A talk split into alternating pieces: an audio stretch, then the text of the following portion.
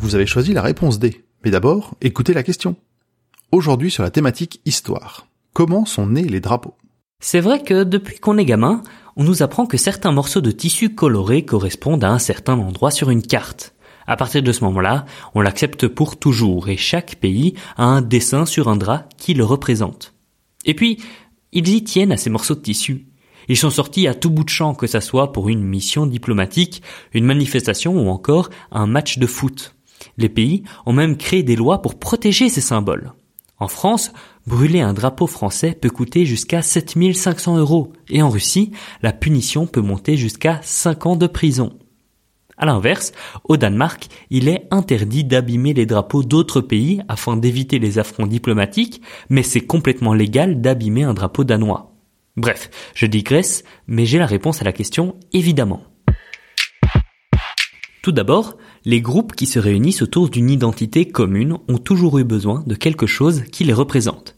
Pour certains, c'était une plante ou un animal caractéristique de là où ils viennent. Pour d'autres, c'est plutôt une forme d'art traditionnel.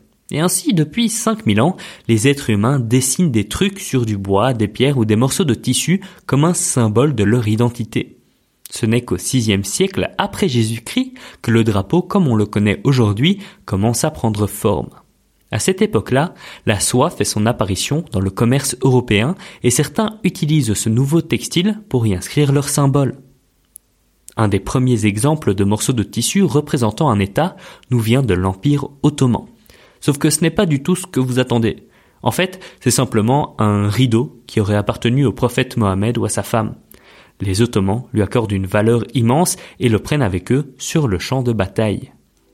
Mais ce n'est pas ce rideau qui a directement amené les autres pays, villes ou régions à avoir un drapeau. L'utilisation d'un tissu comme symbole d'identité vient plutôt d'un besoin de communiquer entre différentes unités militaires. Par exemple, en haute mer, c'est assez compliqué pour deux amiraux de la marine de savoir si le bateau d'en face est un ami ou un ennemi. Dans l'histoire, de nombreux navires alliés se sont coulés parce qu'ils avaient mal identifié celui d'en face. Donc au début du XIIIe siècle, les Danois inventent une solution. Mettre un grand drap au-dessus du mât du bateau pour qu'il puisse être identifié de loin. En 1213, ils inventent ainsi le Danebrog, une croix blanche sur un fond rouge qui représente toujours le Danemark aujourd'hui. Avec le temps, de plus en plus de pays copient cette idée et petit à petit, cela devient normal de voir un drapeau flotter au-dessus du mât. L'armée de terre va elle aussi copier cette brillante idée. Chaque unité va avoir un morceau de tissu qui la symbolise et les soldats peuvent savoir comment se positionner sur le champ de bataille en fonction de la manière dont le drap bouge. D'ailleurs, il était courant de lever le drapeau adverse en fin de bataille pour signifier qu'on avait gagné. C'est d'ailleurs de là que vient le fameux drapeau blanc. Pour informer l'adversaire qu'on abandonnait, on levait un drapeau qui n'était pas le sien, ni celui de personne d'autre. Donc juste un drap blanc quoi. Mais finalement, c'est vers la seconde moitié du XVIIIe siècle qu'est apparue la version moderne du nationalisme. Alors que l'immense majorité des drapeaux existants avant cette période contenaient des symboles d'une dynastie, cette nouvelle idéologie va la supprimer et les drapeaux vont devenir les symboles du peuple et de la notion de citoyenneté.